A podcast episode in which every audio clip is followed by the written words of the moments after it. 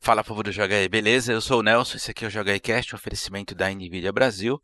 E a proposta, o assunto de hoje, por pura coincidência, é Nvidia. É um assunto tão legal que eu resolvi falar com vocês porque é, é extraordinário demais. Eu acho que vocês já devem ter ouvido falar sobre redes de inteligência artificial.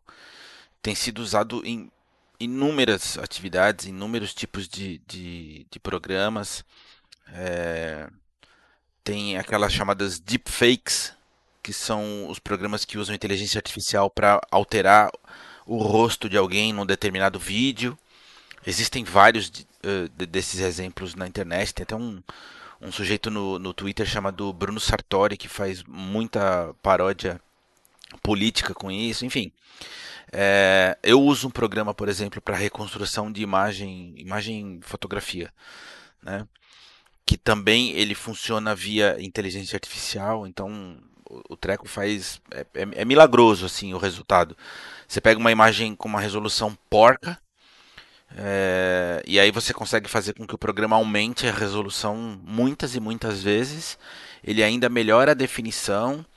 É, é, é inacreditável assim o resultado, só vendo para crer.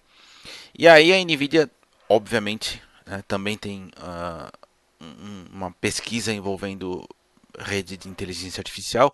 Eles anunciaram hoje que, em parceria com a Bandai Namco, em comemoração aos 40 anos, eu estou lendo aqui o, o, as informações que eu anotei, em comemoração aos 40 anos do Pac-Man, é, olha que coisa impressionante. A Nvidia tem um programa chamado Game GAN, é, Game mesmo, G-A-N.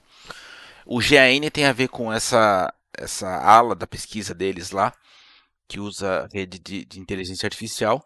E aí, esse programa recriou o Pac-Man original. É, a inteligência artificial, entre aspas, assistiu mais de 50 mil partidas do Pac-Man original. E aí ela aprendeu sozinha, né? Ela coletou essas informações dessas 50 mil partidas. E por conta própria ela recriou o jogo sem usar engine nenhuma. Então é, é tipo uma parada muito louca, né?